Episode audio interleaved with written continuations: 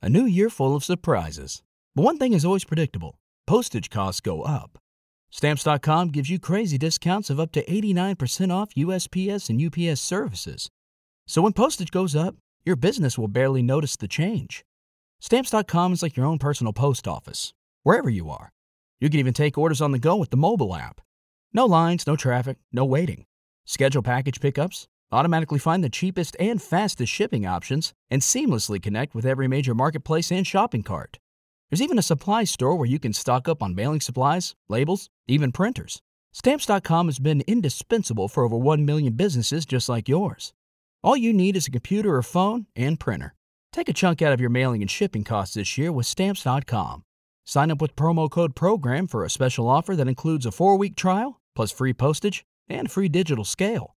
No long term commitments or contracts. That's Stamps.com code PROGRAM.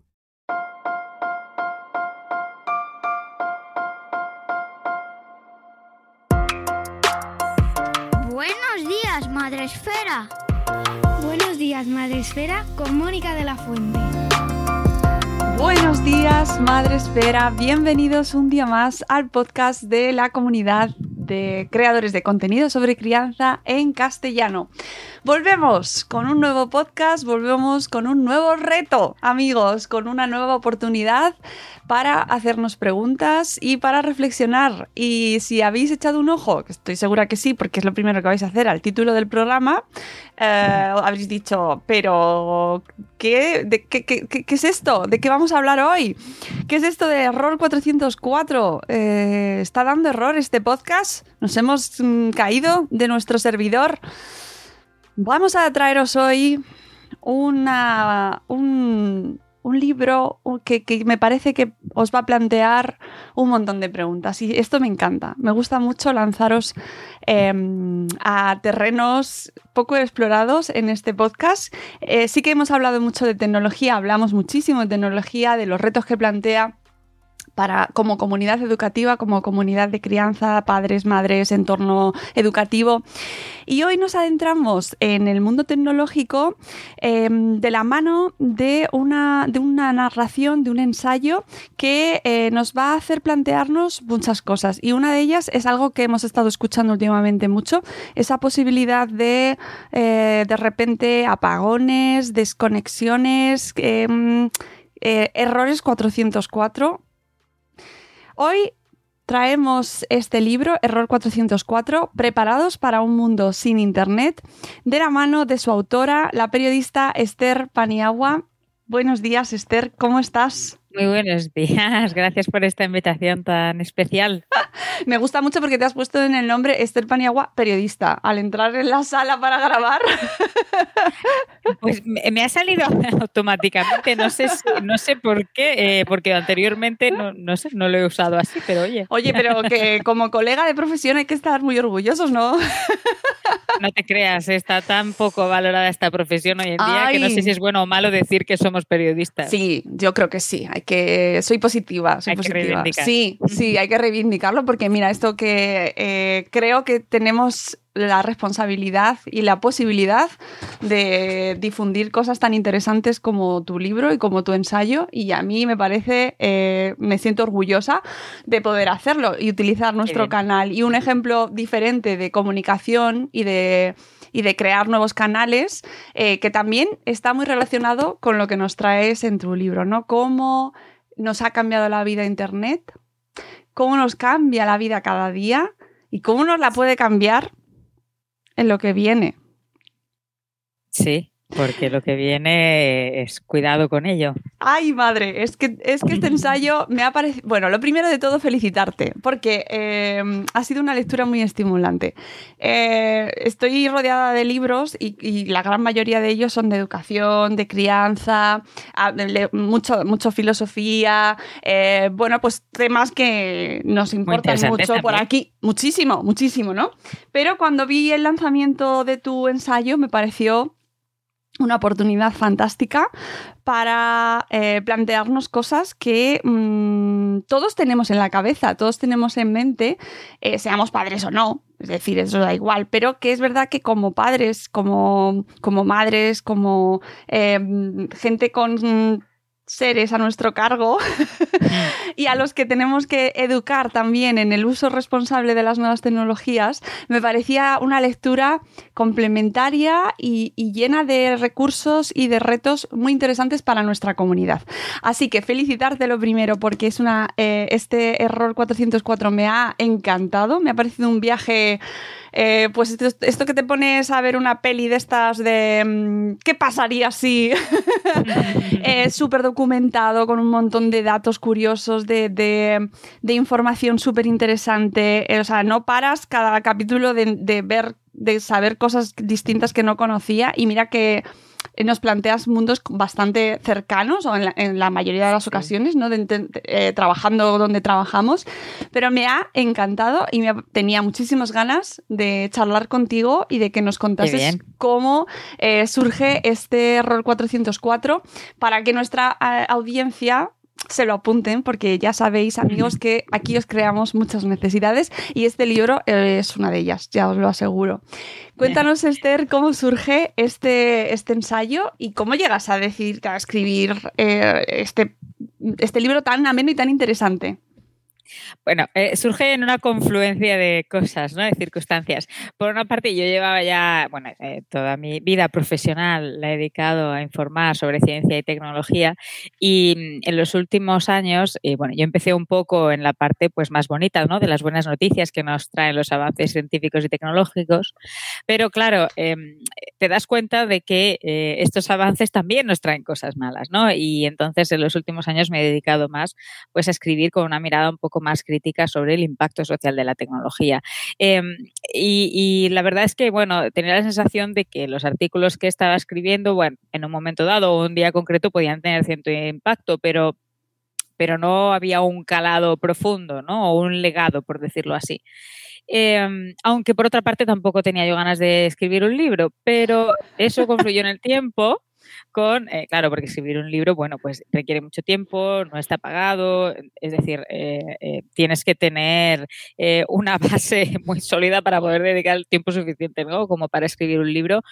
Y bueno, tuve me dejé en casa de un amigo un libro de Daniel Dennett, que es un filósofo de la ciencia, y cuando lo recogí me contó que él había entrevistado a este científico al que yo admiro mucho, a Daniel Dennett y que le había dado un titular que buenísimo que bueno de hecho eh, casi eh, fue, fue el hit no ese día que él lo publicó en el país el titular era Internet se caerá y viviremos oleadas de pánico y yo me quedé pensando, ¿por qué eh, Daniel Dennett, que no es un tecnólogo, va a Vancouver a una conferencia TED, que es donde soltó este, este titular, a hablar sobre la caída de Internet y por qué, por qué viviremos esa situación de caos, ¿no?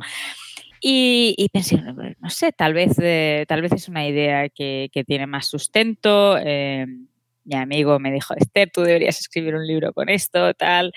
Y yo pensaba, bueno, mm, eso es una idea que ahora mismo no, no, no tiene cabida. Pero al final me quedé con ello en la cabeza y le empecé a dar vueltas. Eh, coincidió que fui a una conferencia mm, moderé una sesión en un festival de periodismo precisamente en Perú ya con el fundador de, el director fundador del Instituto de Internet de Oxford, donde yo le pregunté sobre estas cosas y él me contó que realmente hay una preocupación en la comunidad científica y la ha habido siempre desde que se creó Internet de que, de que la red se caiga o que, explote un día, ¿no? Explote entre comillas, no en, no en sentido literal, obviamente.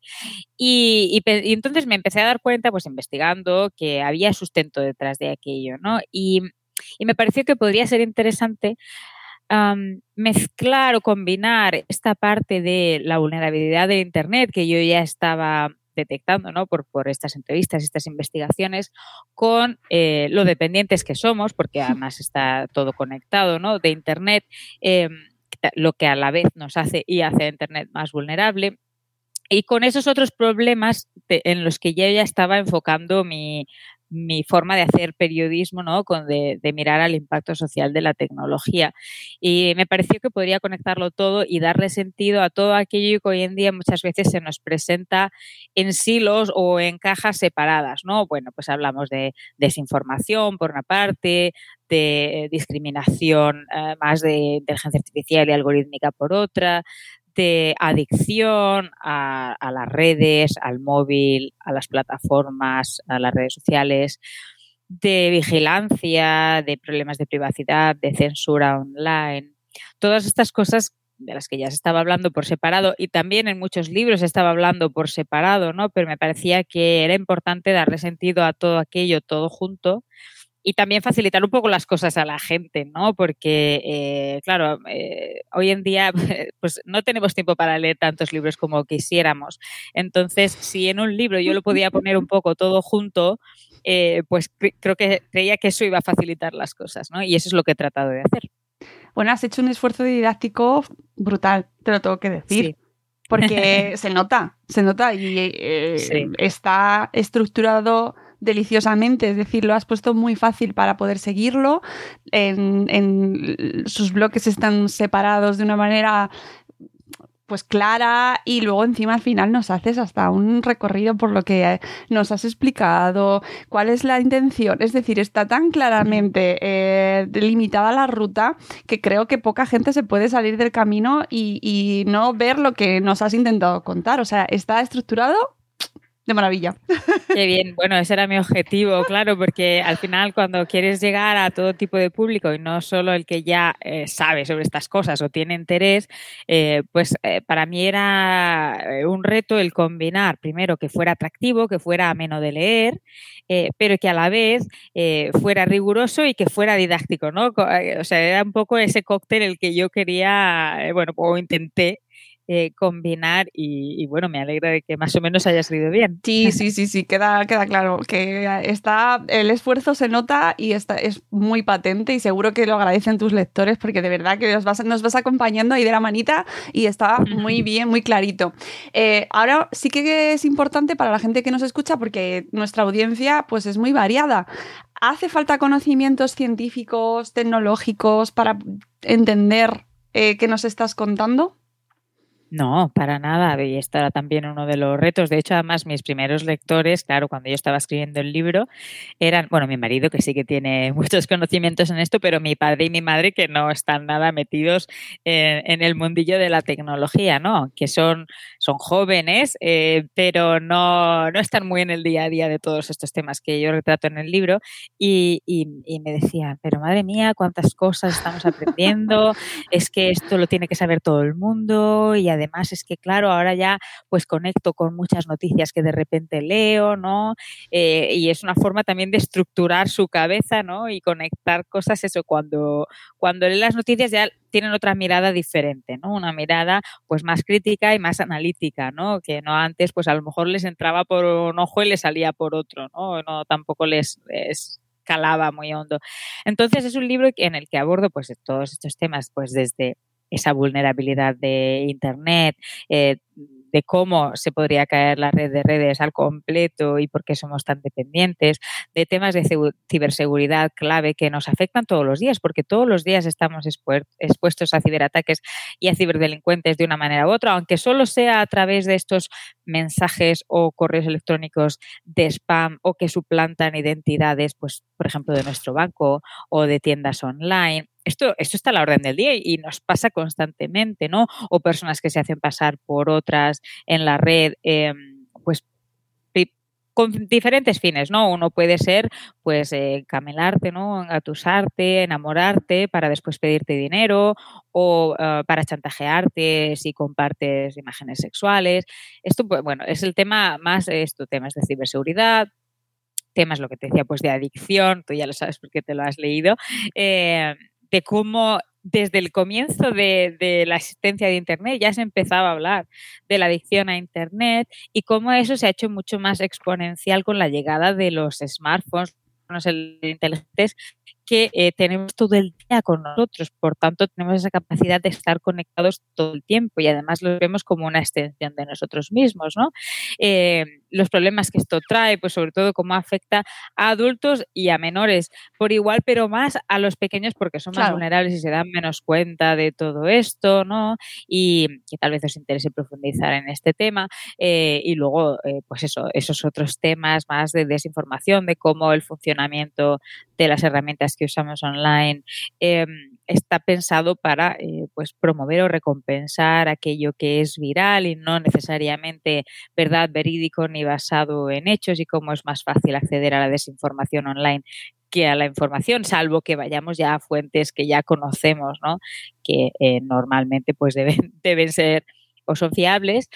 Em, y otros temas pues de, de cómo se está mm, sistematizando la discriminación a través de programas informáticos que eh, acumulan o reproducen los sesgos humanos y muchas veces sin que nos demos cuenta, y este es el problema, ¿no? que, que se están usando pues, para cosas como conceder créditos, créditos, conceder ayudas eh, de salud, eh, seleccionar a personas para, para, un puesto de trabajo eh, y todo esto muchas veces se está haciendo, haciendo, pues cometiendo sesgos o discriminación de género o de edad, ¿no? A los mayores normalmente, o por raza, por religión, cualquier cosa que podamos imaginarnos, ¿no?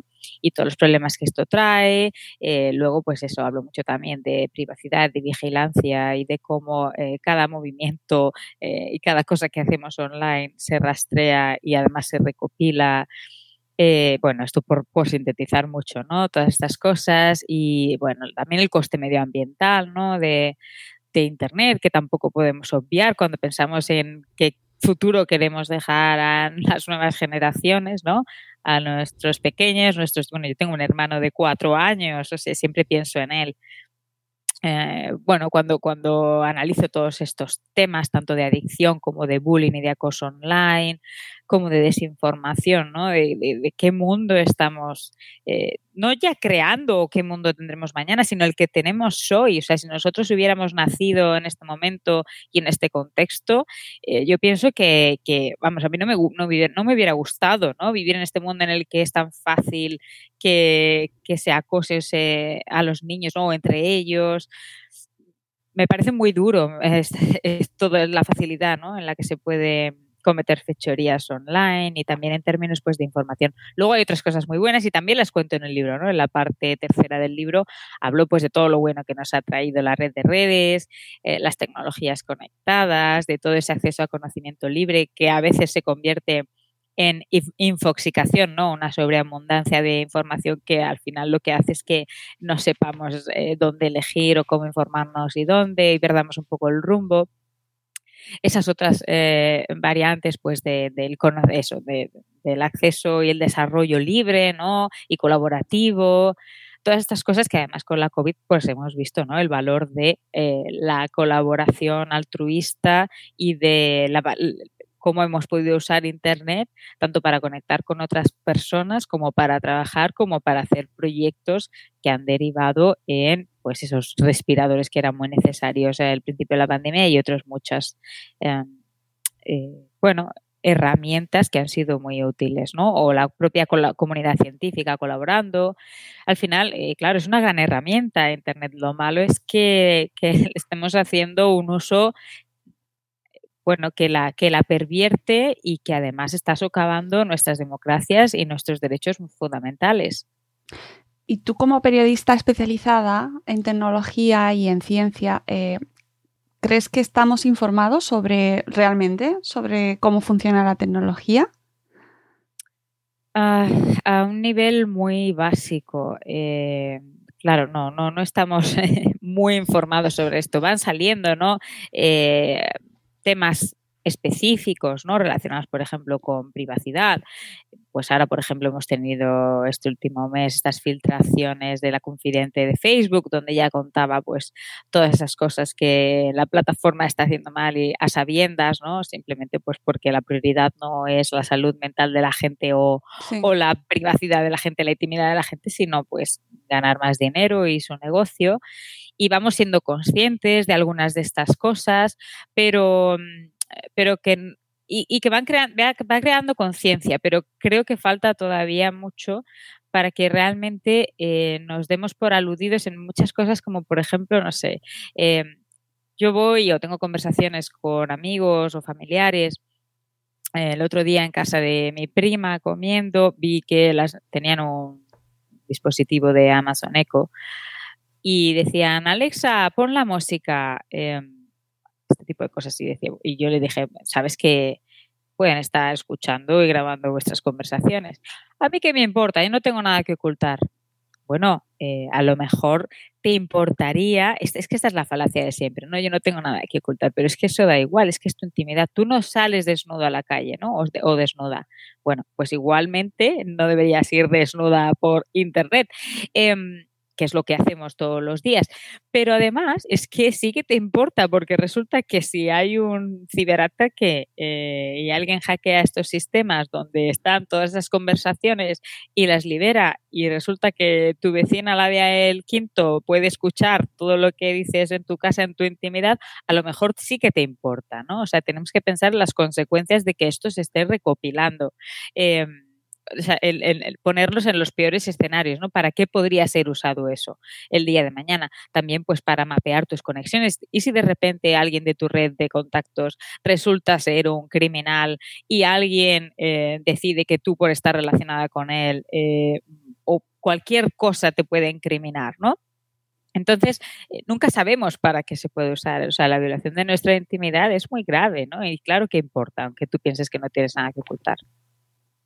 Sí, sí, es, eh, eh, es uno, solo uno de los muchísimos datos que aportas ¿no? y de, que nos hacen como mm, levantar la ceja, sobre, especialmente en la primera parte del libro. Y por eso iba mi pregunta de si estábamos realmente informados, porque yo creo, tengo la sensación de que nos quedamos mucho en la superficie y precisamente tú que te dedicas a informar sobre este tema, eh, seguro que estás al tanto de la audiencia, del feedback, de qué tipo de gente eh, se interesa por estas noticias, de si, de si la información especializada llega a, por ejemplo, eh, la gente más mayor, que son los más vulnerables junto a la, a la audiencia más mm, a la infantil, ¿no?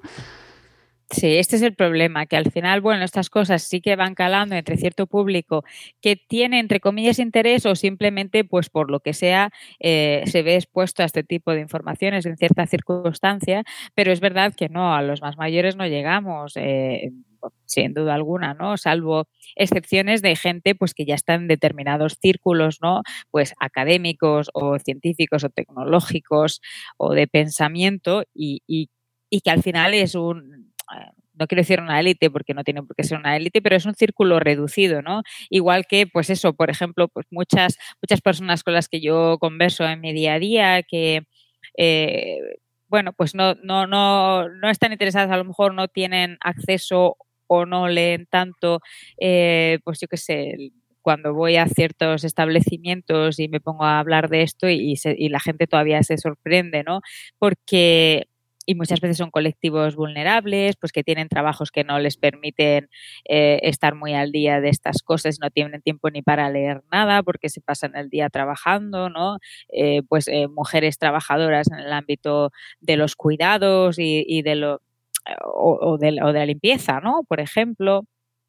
O, en el ámbito incluso también de la estética, que no, pues, que, que, cuyas vidas también están eh, eh, igualmente afectadas y también eh, muchas me reconocen que son adictas a las redes sociales y que no pueden desconectarse de su móvil y sienten ansiedad en cuanto salen de casa sin él y tienen que volver porque es que si no, no pueden pasar el día y, no, y sin embargo no conocen el funcionamiento de estos sistemas y todo lo que hay detrás, ¿no? Y entonces, claro, cuando yo les cuento muchas muchas cosas, me miran con los ojos abiertos de madre mía, ¿no? Todo, lo que hay ahí que desconozco, ¿no? Y es difícil, es más difícil llegar a este público. Claro, parece como que es la misma la tecnología la que se encarga de alejarse de, claro, para que el usuario final no no sepa realmente eh, lo que hay detrás, ¿no? Es como que nos lo venden como cada vez más sencillo, más intuitivo, más fácil, eh, más accesible y más personalizado, más integrado en tu vida. Y a la vez menos sabemos de qué implica, qué lleva detrás, quién está detrás, qué hace, ¿no? Cada vez más, menos Eso transparente, pero muchísimo más integrado en nuestra vida. Es esa, esa paradoja que, se- que estamos viviendo y que nos están generando esta como especie de paranoia, ¿no? En la que vivimos, de que necesito estar más conectado, pero por otro lado quiero desconectar. Claro, y, y además, y sé que me están espiando, pero da igual porque es que eh, quiero seguir ahí, ¿no? Claro, porque O sea, tengo que eh, comprar en Black contradicciones Friday. Claro, eh, eh, estas, estas contradicciones que nos hacen sufrir también. Y, y justo estabas diciendo el tema ese de que eh, muchas veces las se nos presentan estas herramientas como algo muy cómodo, muy Claro. fácil, no sabemos lo que hay detrás.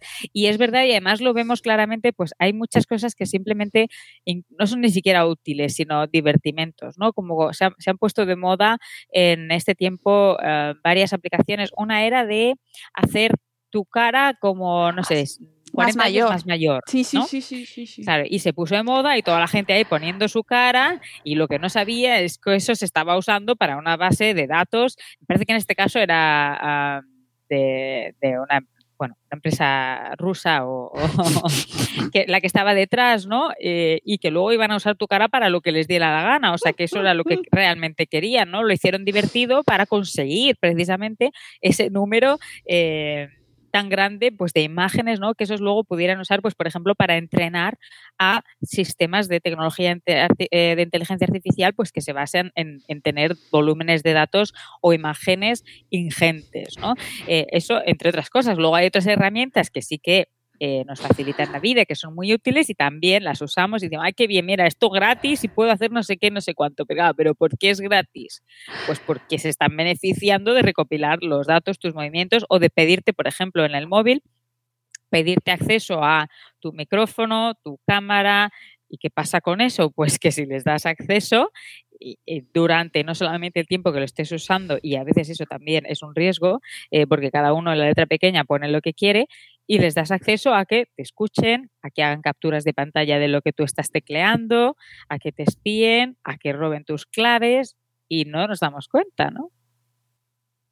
Sí, sí, es que es así totalmente, pero es que ¿quién se lee la letra pequeña de las aplicaciones? Claro, bueno, esta es otra. Esto, esto es lo que tiene que cambiar, porque no podemos eh, ser héroes y pasarnos cada cinco minutos de nuestra vida online leyendo los términos y condiciones, las políticas de privacidad, la política de cookies. Hombre, esto es imposible. mira, es que además lo mencionas en el libro y es que yo estaba ahí leyéndote. Había partes especialmente que es que yo las estaba leyendo y era como, claro, claro, Esther. Eh, claro, es que no, no, no puede ser, ¿no? O sea, y con esto juegan, porque saben que no lo vamos a hacer. Porque ¿quién tiene tiempo para hacer esto? Es, que es imposible que- y es inviable y por eso tiene que cambiar. Mira, eh, cada avance que hacen con o supuestamente para proteger los derechos del individuo y del ciudadano digital La fastidian más. es como, venga, vale, otro paso más. Sí. eh, todos los que llevamos webs y tenemos que crear contenido digital, cada- mira, yo me echo las manos a la cabeza cada vez que veo algún avance digo, ay, Claro. madre mía, ¿qué me vais a hacer? Porque cuando introdujeron la RGPD, eh, la gente dejó de poner contenido, o sea, eh, comentarios en los blogs porque era un pifostio lo que había que armar para poner los contenidos, o sea, los, los comentarios, ¿no? Id- Identificar a quién entraba a comentar. Claro.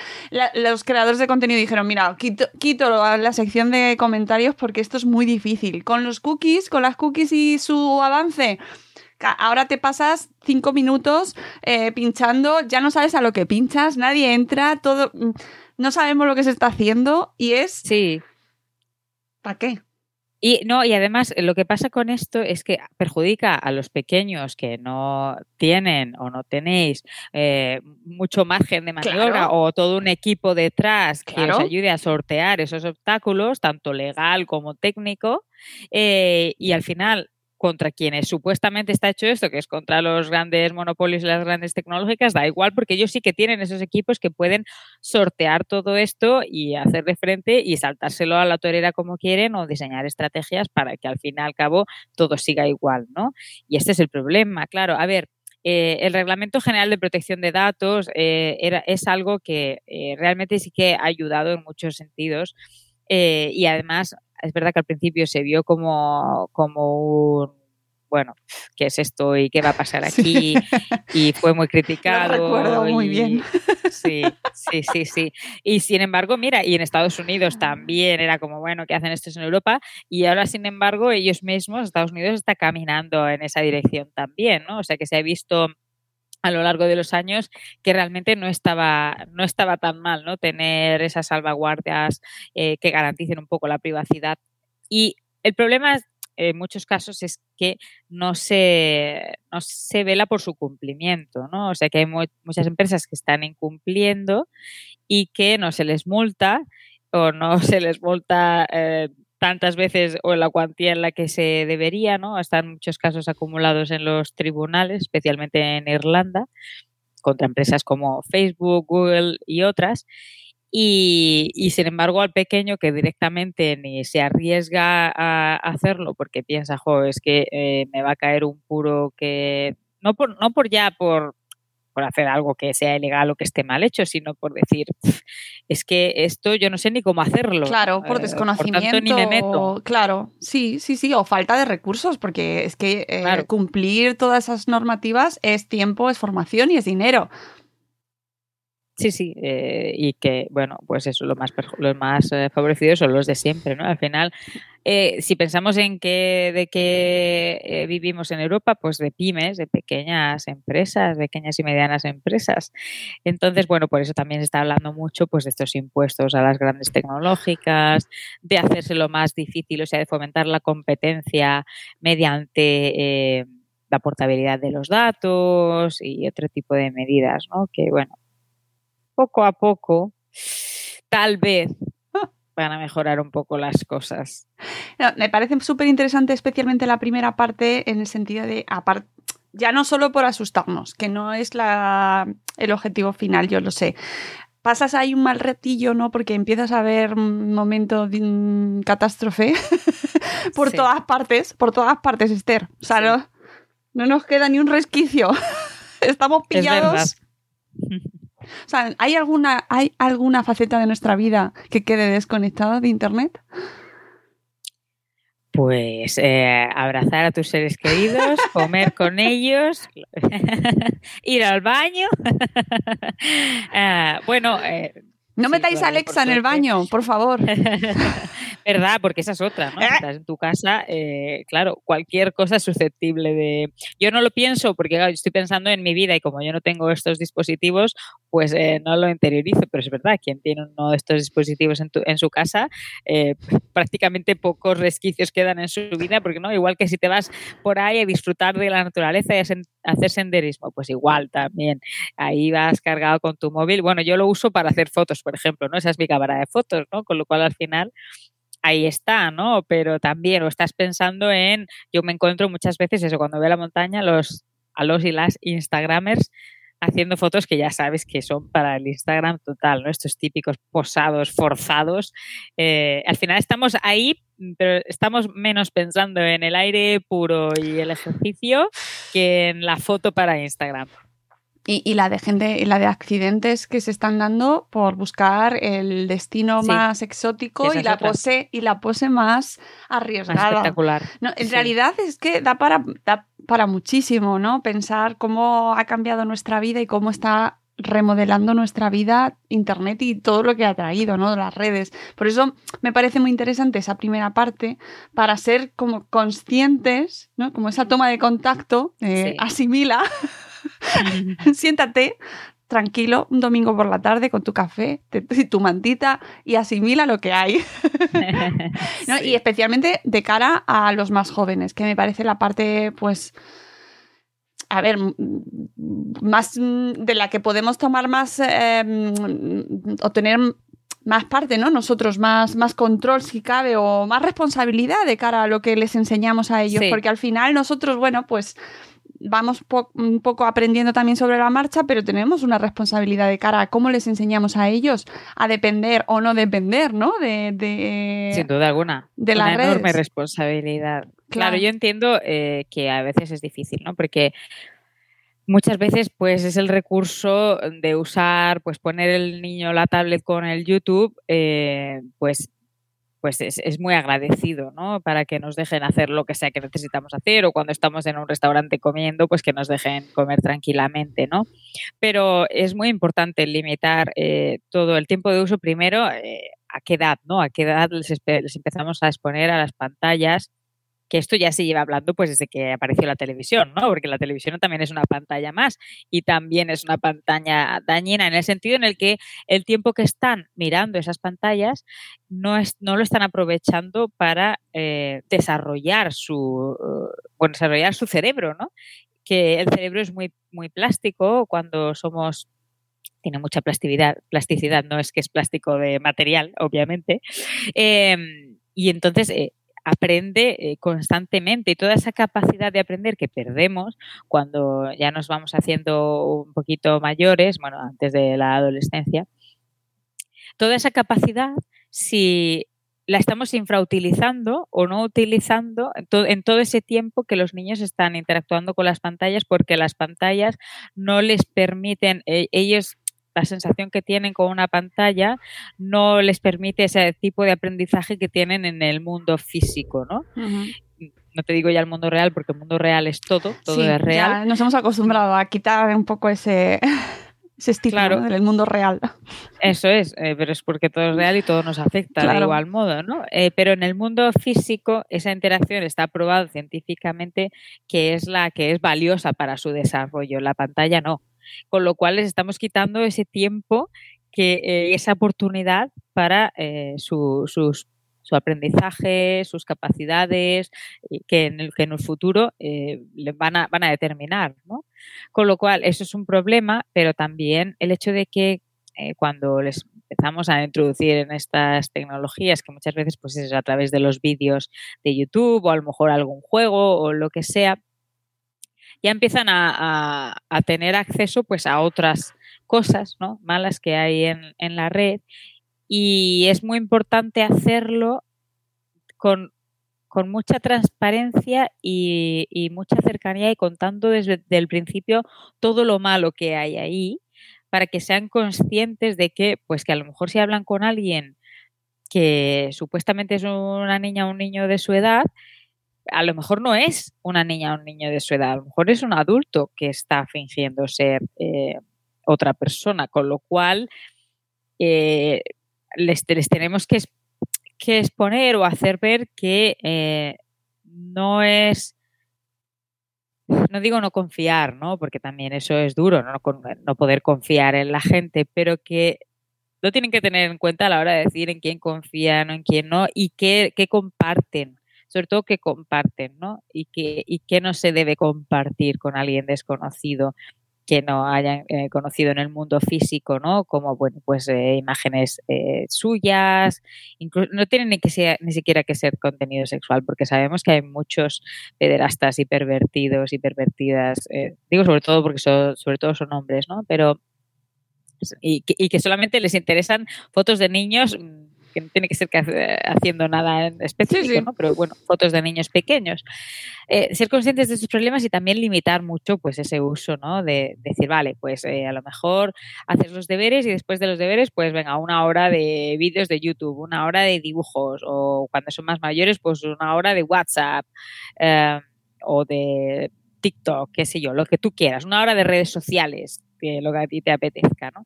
Que yo sé que es muy complicado y, desde luego, eh, bueno, yo todo esto, eh, lógicamente, pues me he documentado mucho, ¿no? Y hablando, hablando con, expertas y expertos en este tema y leyendo otros libros.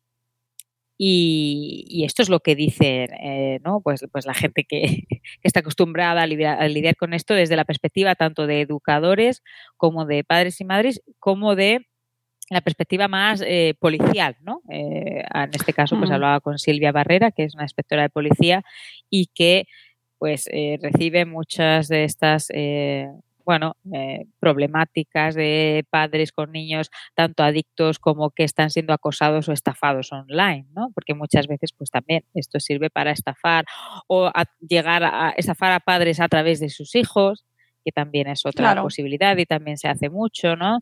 O sea, hay muchas variantes, eh, muchas cosas a las que estamos expuestos y muchas veces no somos ni siquiera conscientes los propios adultos, cuanto menos lo van a ser nuestros hijos, ¿no? Y es muy importante que estas cosas se hablen en casa con la mayor naturalidad posible eh, y también de temas más eh, sexuales relacionadas con pues, lo que se llama la sextorsión, ¿no? la extorsión sexual en Internet.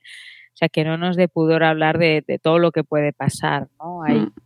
Sí, eh, precisamente con Silvia Barrera tenemos podcast cuando sacó su libro. Ah, mira. Sí, sí, sí, sí. Es que es un tema que a nosotros nos interesa muchísimo. Claro, conocer los riesgos de la tecnología, además de los usos positivos, ¿no? Es como Mm, nuestra responsabilidad máxima. Por eso me interesa mucho tu libro, porque al final eh, has puesto mm, eh, en, común ¿no? y has reunido un montón de aspectos que ya hemos ido tratando aquí y los, los has planteado de una manera diferente y que también nos plantea un montón de preguntas. Me interesa en el tema de la infancia, si tú, desde tu punto de vista, ves que... Em, están protegidos realmente, por ejemplo, por, el, por parte de las plataformas, porque nosotros como familia sabemos nuestra responsabilidad, que es eh, muchísima y que tenemos que estar ahí con nuestros hijos acompañándoles eh, siempre, porque Internet es un mundo, una jungla, pero ¿qué pasa con eh, las empresas, qué pasa con las plataformas, qué pasa con la industria, con la investigación. ¿Se está teniendo en cuenta la infancia realmente y protegiéndola? Es complicado. Eh, bueno, si nos fijamos en casos que ya conocemos como TikTok, ¿no? Esta niña de 10 años que, murió en Italia eh, por seguir uno de esos challenges, esos retos en TikTok de contener la respiración el mayor tiempo posible, ¿no? Que esto es un drama absoluto que a mí me dejó en shock, ¿no? Y esta niña no debería haber accedido a esta aplicación porque estaba permitido para menores de, no sé si eran 13 o 16, 13 creo que 13. Mm. Em, pero eh, no, no hay unos mecanismos adecuados para realmente verificar que se trata de una niña de, de, 13, 10, 16 o los que sea, ¿no? Simplemente que diga, sí, yo soy mayor o no, como, como eh, bueno, en, algunas páginas, por ejemplo, ¿no? Eh, en el mundo del porno, de del contenido adulto, y otros tipos también de contenido adulto más violento, no tiene por qué ser necesariamente porno. Eh, en las webs te dicen, bueno, eh, hmm. eres mayor de 18 años, por ejemplo, páginas de alcohol. Sí, para eh, comprar alcohol. Con bebidas alcohólicas. eres mayor de 18 años y tú, tú clicas que sí, pero a lo mejor tienes tres, o tres no, ¿no? Pero bueno, te, esperamos, que, esperamos que no tenga tres. esperamos que no tenga tres, es verdad. Por favor. Eh, ahí me he pasado un poquito. sí, sí. La distopía se nos va de las manos. Digamos que 13, 13 sí. Venga, está mal, pero bueno. Está mal, está, está mal, pero existe. O sea, quiero decir, claro, ya. hay niños con 13, 14 años bebiendo alcohol. Eh, no, y con que tú digas sí, pues ya es suficiente. Entonces, no, no se hace lo suficiente, pero también es un tema controvertido porque cuando se tratan de poner salvaguardas, a veces también que nos metemos en ya. Eh, camisas vencebaras de invasión de la intimidad de esos menores, ¿no? Como por ejemplo Apple, que tiene ahora unas nuevas medidas para eh, reportar o asegurarse de que los menores no están compartiendo imágenes que no deben, pero eh, accediendo a esas imágenes, claro, eso, Lo cual eso, eso, es una de las cosas que más me llama la atención de, de, muchas de las cosas que nos cuentas en el libro, ¿no? Cómo nos plantea la, la, tecnología, como es un arma de doble filo, nos plantea como ventajas hacia nosotros y como protección hacia nosotros, cosas que en realidad están vulnerando nuestros derechos y nosotros los asumimos y los abrazamos diciendo, mm, qué bien, está velando por mi privacidad, qué buenos son. Mira, voy a poner la huella digital y sabe mi cara cómo es. Y, y claro, qué bien, para no me roben el móvil me pone la identificación de la cara, ¿no? Y todos... Claro. Sí. Claro. Y luego... Claro. Y esto siempre además entronca con esa falsa dicotomía entre seguridad y privacidad, ¿no? Pues eso, para que no me roben el móvil, para estar seguro, para que a mis hijos no les, eh, pues que, mis hijos también estén seguros online, pues les dejamos acceder a todo ese contenido porque es la única manera, la única solución. Pero no es verdad, porque eh, lo que pasa es que cuesta más desarrollar sistemas que sean, que mantengan la privacidad y que también garantice tu seguridad, ¿no? Y por eso, pues, lo fácil, entre comillas, es acudir a estos otros que realmente están eh, vulnerando nuestros derechos a la vez que nos protegen, ¿no? Eh, esa, falsa dualidad. Y es verdad que hay veces eh, que, tenemos que renunciar a ciertas cosas porque no todo es perfecto. Y ya digo que ahora mismo no hay un, bueno, no hay un sistema eh, bueno realmente en, la protección de, menores, pero sí se puede hacer y ya hay además hay mucha gente trabajando en el desarrollo de tecnologías que son capaces de eh, pues eh, detectar estos, estas problemáticas sin necesidad de recopilar datos o imágenes de los usuarios con la, lo que se llama la privacidad diferencial, ¿no? Igual que hablamos de, cómo se usa la tecnología para mal, también se hacen muchos desarrollos tecnológicos que están contribuyendo a balancear ¿no? todos estos usos ilícitos y muchos de ellos surgen además de la propia sociedad civil, ¿no? Pues, por ejemplo, pues para evitar que, que, te rastreen online, eh, trucos de pues por ejemplo contra el reconocimiento facial, ¿no? Hay, camisetas específicamente diseñadas para confundir a las cámaras cuando vas eh, por la calle o te metes en algún sitio que tiene vigilancia con ese tipo de sistema que traquea tu cara y la guarda y después la, eh, la chequea con bases de datos y tal, pues hay camisetas diseñadas contra esto, ¿no? Eh, hay veces que son herramientas online y hay veces que son herramientas más físicas. Y luego también iniciativas, por ejemplo, pues contra el acoso online, que como sabemos, pues se da más a colectivos vulnerables como son o tradicionalmente discriminados, como es el de la mujer, eh, las mujeres y las personas con tendencias eh, o, eh, sexuales diferentes a, las hetero, también, o sea, estos colectivos son los más atacados y acosados online y nos faltan también herramientas para reportar todo esto de una forma sencilla y que además sea multiplataforma y que tenga consecuencias. Y algunas cosas se han ido haciendo y, por ejemplo, Twitter ha incorporado algunas... Em, algunas de estas herramientas que han sido eh, diseñadas o creadas por mujeres como, eh, como tú, como yo, como otras que nos estén escuchando, hombres, espero que nos estén escuchando también. Hombre, sí. Eh, eh, en, Madresfera y Padresfera. Sí, sí, sí, mucha. Pues que han sido diseñadas eso, pues por personas que, estaban hartas de, tener estos problemas y, han dicho, bueno, pues yo qué sé, herramientas como por ejemplo para seleccionar quién puede y quién no puede comentar tus cosas en Twitter, ¿no? Para evitar el troleo o el abuso de, por parte de otras cuentas. Bueno, pues esto sale de, personas que han desarrollado estas aplicaciones y que Twitter ha decidido integrar en su plataforma. ¿no? Entonces, bueno, cada vez más vamos viendo que eh, la gente también empieza a reaccionar en contra, pero es, es todavía es un es un nicho muy pequeñito todavía, ¿no? De, de, gente que sigue más empoderada, más activista, que se anima no solo a hablar, sino a actuar al respecto esa sería la segunda parte del libro, la última parte de que nos das eh, esperanzas y que me llama, o sea, que me parece que una de las cosas más reseñables es cómo Internet o las empresas, más bien las empresas tecnológicas, porque Internet es como un ente, ¿no? Hablamos de Internet y quién es Internet, ¿no? Bueno, pongamos, centremos el tiro en quién está manejando el cotarro, que tú sí que lo identificas bastante, ¿no? Y en general, pues yo qué sé, por ejemplo, hablando de redes sociales, pues tenemos a, grandes eh, corporaciones que son las que controlan a Google, a Facebook, ¿no? Que controla Instagram, WhatsApp, o sea, todas estas, YouTube, por ejemplo. No una red social, pero bueno. Sí, sí, pero al final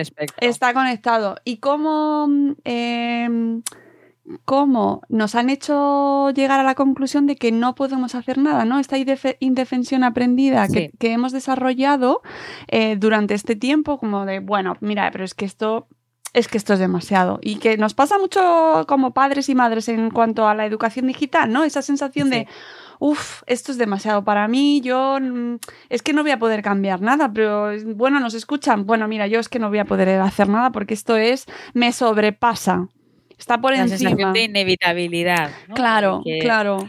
Como esto es inevitable, pues yo no tengo ninguna capacidad de acción. Claro, me dejo eh, llevar, me dejo llevar. Sí. Y acepto, eh, clic, hago clic. Además que cuando hablamos de Internet, normalmente de lo que hablamos realmente es de la web que no es Internet. Internet es una base de cables, ¿no? Y protocolos, pero de lo que hablamos cuando hablamos de Internet normalmente es eso, es de la web y de esas aplicaciones, esos recursos eh, que es la base de lo que nosotros usamos cuando estamos conectados, ¿no? Y por eso, claro, hablamos de, este, de la centralización de Internet o la que se llama consolidación también, ¿no? Por la centralización de esos recursos, ¿no? Eh, las, aplicaciones, redes sociales, eh, plataformas de correo electrónico que al final están controladas o plataformas de venta y de, de compra de e-commerce, ¿no? controladas por estos eh, grandes gigantes que hacen que además eh, nos, nos, hacen más vulnerables en muchos sentidos. Primero, eh, porque es que si hay un ataque contra estos, como vimos cuando se cayó Facebook el 4 de octubre, pues nos quedamos sin la mitad de, de Internet o de las aplicaciones que usamos y que hoy en día consideramos fundamentales en nuestras vidas, ¿no? Eso para empezar, pero luego por la dependencia que tenemos emocional, laboral y en todas las esferas de nuestra vida de, de todas estas aplicaciones que eso, que están controladas por unos pocos y sí que tenemos eh, capacidad de acción, pues eh, precisamente como consumidores, ¿no? Eh, de decidir qué usamos y qué no usamos, que claro, muchas veces se ve condicionada por el hecho de que, claro, es que si todos mis contactos están en una red social, ¿no? Por ejemplo, pues cómo voy a desaparecer o cómo me voy a ir otra donde no hay nadie, que es, mucho mejor y respeta mi privacidad, pero que no hay nadie, con lo cual, ¿de qué me sirve? O, eh, claro, si los vídeos más guays o los que mi hijo quiere ver, yo están en YouTube, pues ¿qué hago si no tengo alternativa o una, un canal de pago que va a entretenerle o qué sé yo, ¿no? O sea, siempre, siempre hay... Eh, estas, estas dicotomías, pero eh, sí que se puede hacer mucho en, eh, primero, exigir que sean mejores y de hecho, como hemos visto que Apple eh, se ha ido como la reina de la privacidad, como se quiere posicionar, porque hay una demanda creciente de los consumidores de que se respete su intimidad y por eso Google y otras pues están lanzando medidas para, pues supuestamente, eh, mantener nuestra privacidad, ¿no? Mientras que luego hacen otras cosas que la violan paralelamente. Pero sí que están haciendo esto porque hay una demanda por parte de los consumidores, aunque sea pequeñita, aunque no seamos muchos todavía, pero podemos ser más.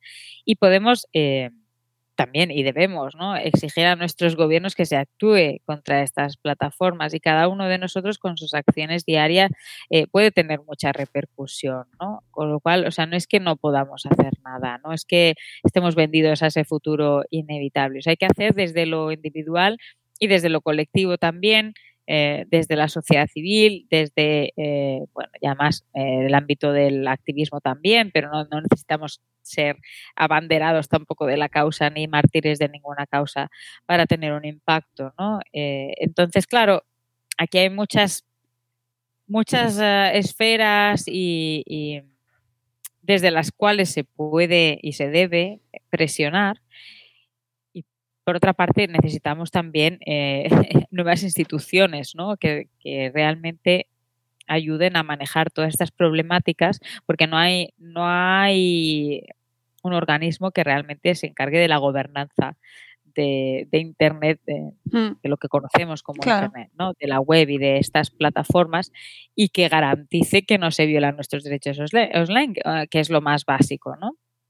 Con lo cual necesitamos nuevas instituciones que estén velando por esto, que incluyan también pues sistemas de inspección de, algoritmos igual que eh, se inspecciona la comida para que tenga garantías de salubridad o, y de sanidad o los medicamentos, ¿no? Pues también necesitamos que se haga esto con las plataformas que usamos todos los días, que no sean adictivas, que no nos provoquen esos problemas, eh, bueno, de, salud mental, ¿no?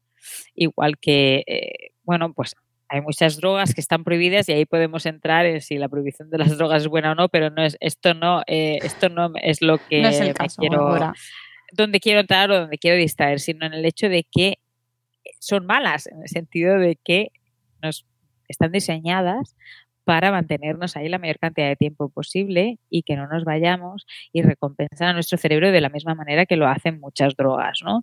Por tanto, eh, esto no se debe permitir, ¿no? Que estas aplicaciones que usamos a diario estén diseñadas para hacernos adictos y yonkis.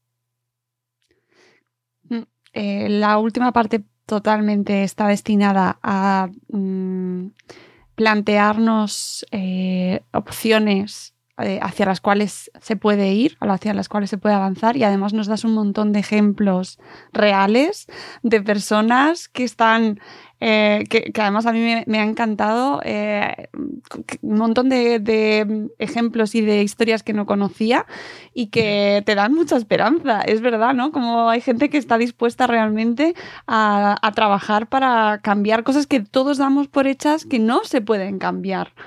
¿no? y de hecho, ni siquiera, o sea, si pensamos cuatro personas, cuatro españoles eh, en los comienzos de la Wikipedia, ese eh, ejemplo es capaces de cambiar el rumbo, o sea, de, Wikipedia eh, se iba a mercantilizar, ¿no? A admitir publicidad y tal. Y desde la Wikipedia española, Javier de la Cueva y otras tres personas, no me acuerdo los nombres de todos, decidieron que se iban a descolgar de la Wikipedia global porque no aceptaban que eso se mercantilizara, ¿no? Porque eso era una plataforma de conocimiento libre, una enciclopedia de conocimiento universal y, libre. Y entonces eh, los de la Wikipedia grande, pues le, dieron las orejas al lobo de que eh, de repente pues todo el mundo se quisiera salir de ahí porque eh, no, no, eh, nadie quería ese modelo ¿no? publicitario para la Wikipedia y entonces Wikipedia se iba a quedar en nada porque la Wikipedia al final eh, no, solamente funciona si la controla una organización en un país, ¿no? sino que es, eso, esa enciclopedia, universal. Si deja de ser universal, pues ya no es la Wikipedia, es otra cosa. Y si tiene publicidad, pues también deja de ser la filosofía. Y, y solamente por el movimiento de esas cuatro personas, pues cambió el transcurso de la historia de esa enciclopedia de la cual hoy disfrutamos con sus mm, eh, fallos también, ¿no? Que no es que sea perfecta. Claro, sí, sus limitaciones, pero eh, sí. Sus limitaciones, sí, pero ahí está y, es un conocimiento al que cada día probablemente mucha gente está accediendo para eh, saber quién es un personaje o qué es cierta cosa o qué hecho histórico ha ha pasado no sé cuándo, ¿no? Entonces, bueno, ese es un ejemplo de los muchos de las cosas que, está haciendo mucha gente por realmente tener eh, un Internet mejor desde sus comienzos y que siguen en ellos, ¿no? Como por ejemplo, pues un abogado austriaco que antes de terminar su carrera ya estaba demandando a Facebook por violar nuestra intimidad y ganó. Y fue la primera victoria en un tribunal contra Facebook de un chaval que todavía estaba estudiando la carrera y a partir de ahí creó una organización llamada NOIB en Australia que está luchando constantemente en los tribunales contra Facebook y otras empresas que violan nuestra privacidad online. ¿no? Esto solamente en el tema de la privacidad, pero también hay en muchos otros, ¿no? Eh, muchas organizaciones que están eh, trabajando pues eh, contra los sesgos y la discriminación de, los algoritmos, la inteligencia artificial, los programas informáticos, eh, muchísimas, muchísimas iniciativas de gente normal, como tú y como yo, que, dice, no, es que hasta aquí, porque esto no puede seguir así. Hmm. da, da mucho subidón. leerlo porque realmente te hace mm, ser consciente de que seguimos teniendo el control, aunque pensemos en muchas ocasiones que lo hemos perdido, ¿no? Y que nos sentimos totalmente manejados por las máquinas y no, detrás de la programación de esas máquinas tiene que haber una persona y eh, al final eh, tenemos que estar ahí, ¿no? Y, tenemos que recuperar esa, autonomía y esa capacidad de tomar decisiones que en muchas ocasiones relegamos a, unos terceros porque consideramos que, bueno, pues es más fácil o tienen más criterio o es o nosotros no podemos hacerlo, ¿no? Exacto, sí, pensamos que no tenemos capacidad de acción. Les interesa que pensemos eso. Claro, Claro, o sea, que me parece una de las conclusiones eh, que tiene muchas, pero una de las más potentes de tu libro, Esther, y, que, y con la que te voy a ir despidiendo, porque fíjate, ya se nos ha ido una hora casi, y mm, aquí charlando, porque realmente el libro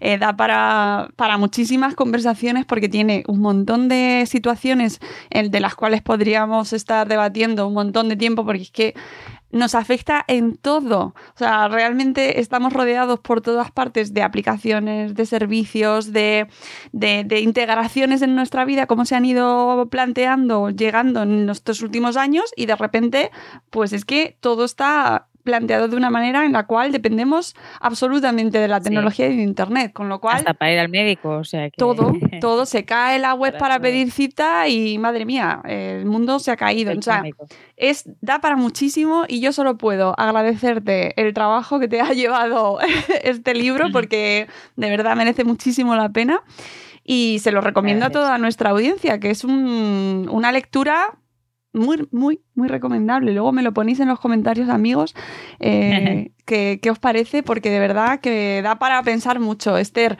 eh, bueno, pues decir que error 404 además eh, pues significa página no encontrada, es ese mensaje de error que nos encontramos cuando hay una página que no está en el servidor, que estamos buscando o tenemos un enlace incorrecto.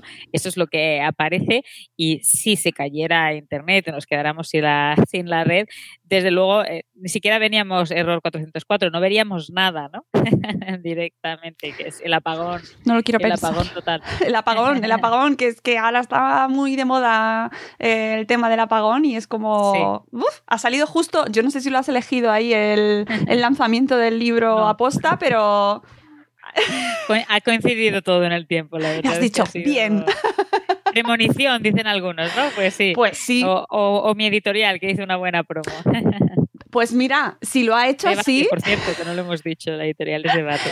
sí, editorial debate. Y aquí tenéis una recomendación absoluta, amigos, amigas, eh, madres féricos, porque de verdad que os va a dar horas. Esto puede ser Esther, también te digo, la pesadilla de las cenas de Navidad para regalar al cuñado. Porque. Bueno, pues qué bien. Bueno, imagínate. A muchos cuñados les hace falta, ojalá que les llegue a muchos. Ese cuñado que todo, o sea, que, te lo, que se lo va a leer entero, se lo va a aprender de memoria y nos va a dar la cena diciendo, ah, pues no sabéis, pero esto está. Pues mira, en ese caso, bien agradecida estaría al cuñado de turno. o la cuñada, que también la Sí, sí. Es, es, genérico, ¿eh? Esto aplica, está, aplica todo. ¿Sí? No distingue, no discrimina el cuñadismo. Pero más allá del cuñadismo, leed este libro porque es muy interesante, de verdad, merece mucho la pena. Y sobre todo como comunidad madresférica, pues nos interesa mucho eh, educar en el sentido crítico y en mirar un poquito más allá y en preocuparnos por saber un poco qué hay, ¿no? Y, y no dejarnos llevar en el uso de tantos servicios y tantas aplicaciones que utilizamos y que al final nos facilitan la vida y nos permiten conectar, por ejemplo, en esta entrevista y que luego nos escuchen en un podcast. Sí, claro. Pero que todo no tiene... tenemos que renunciar a eso. Eh, no, por favor. Exigir que sea mejor, claro. Claro, yo quiero seguir grabando podcast. claro, y yo quiero seguir estando aquí y hablando con la gente por las redes. Claro, así que optemos siempre por una eh, tecnología mucho más positiva y, y también pues para que nuestros hijos y nuestras hijas tengan, las próximas generaciones, sigan disfrutando de un Internet, de esa nueva generación que viene, ¿no? De ese punto que, nos traes ahí al final del libro que, me, que son, también me gustó un montón, ¿no? Lo que viene y esa próxima revolución. A ver, a ver, qué es lo que, qué es lo que viene. Esther, muchísimas gracias. Gracias a vosotras, gracias a ti, Mónica. Pues amigos, nosotros nos vamos y volveremos si nos deja internet, si no nos chapan la emisión después de este programa. Mm, espero que no. Espero que no. Zuckerberg, no, no lo hagas. amigos, volveremos seguro. Sí, ya, encontraremos la manera, aunque sea por walkie-talkies y eh, eh, radio, radio AM. volveremos, amigos. Hasta luego, Mariano. Adiós.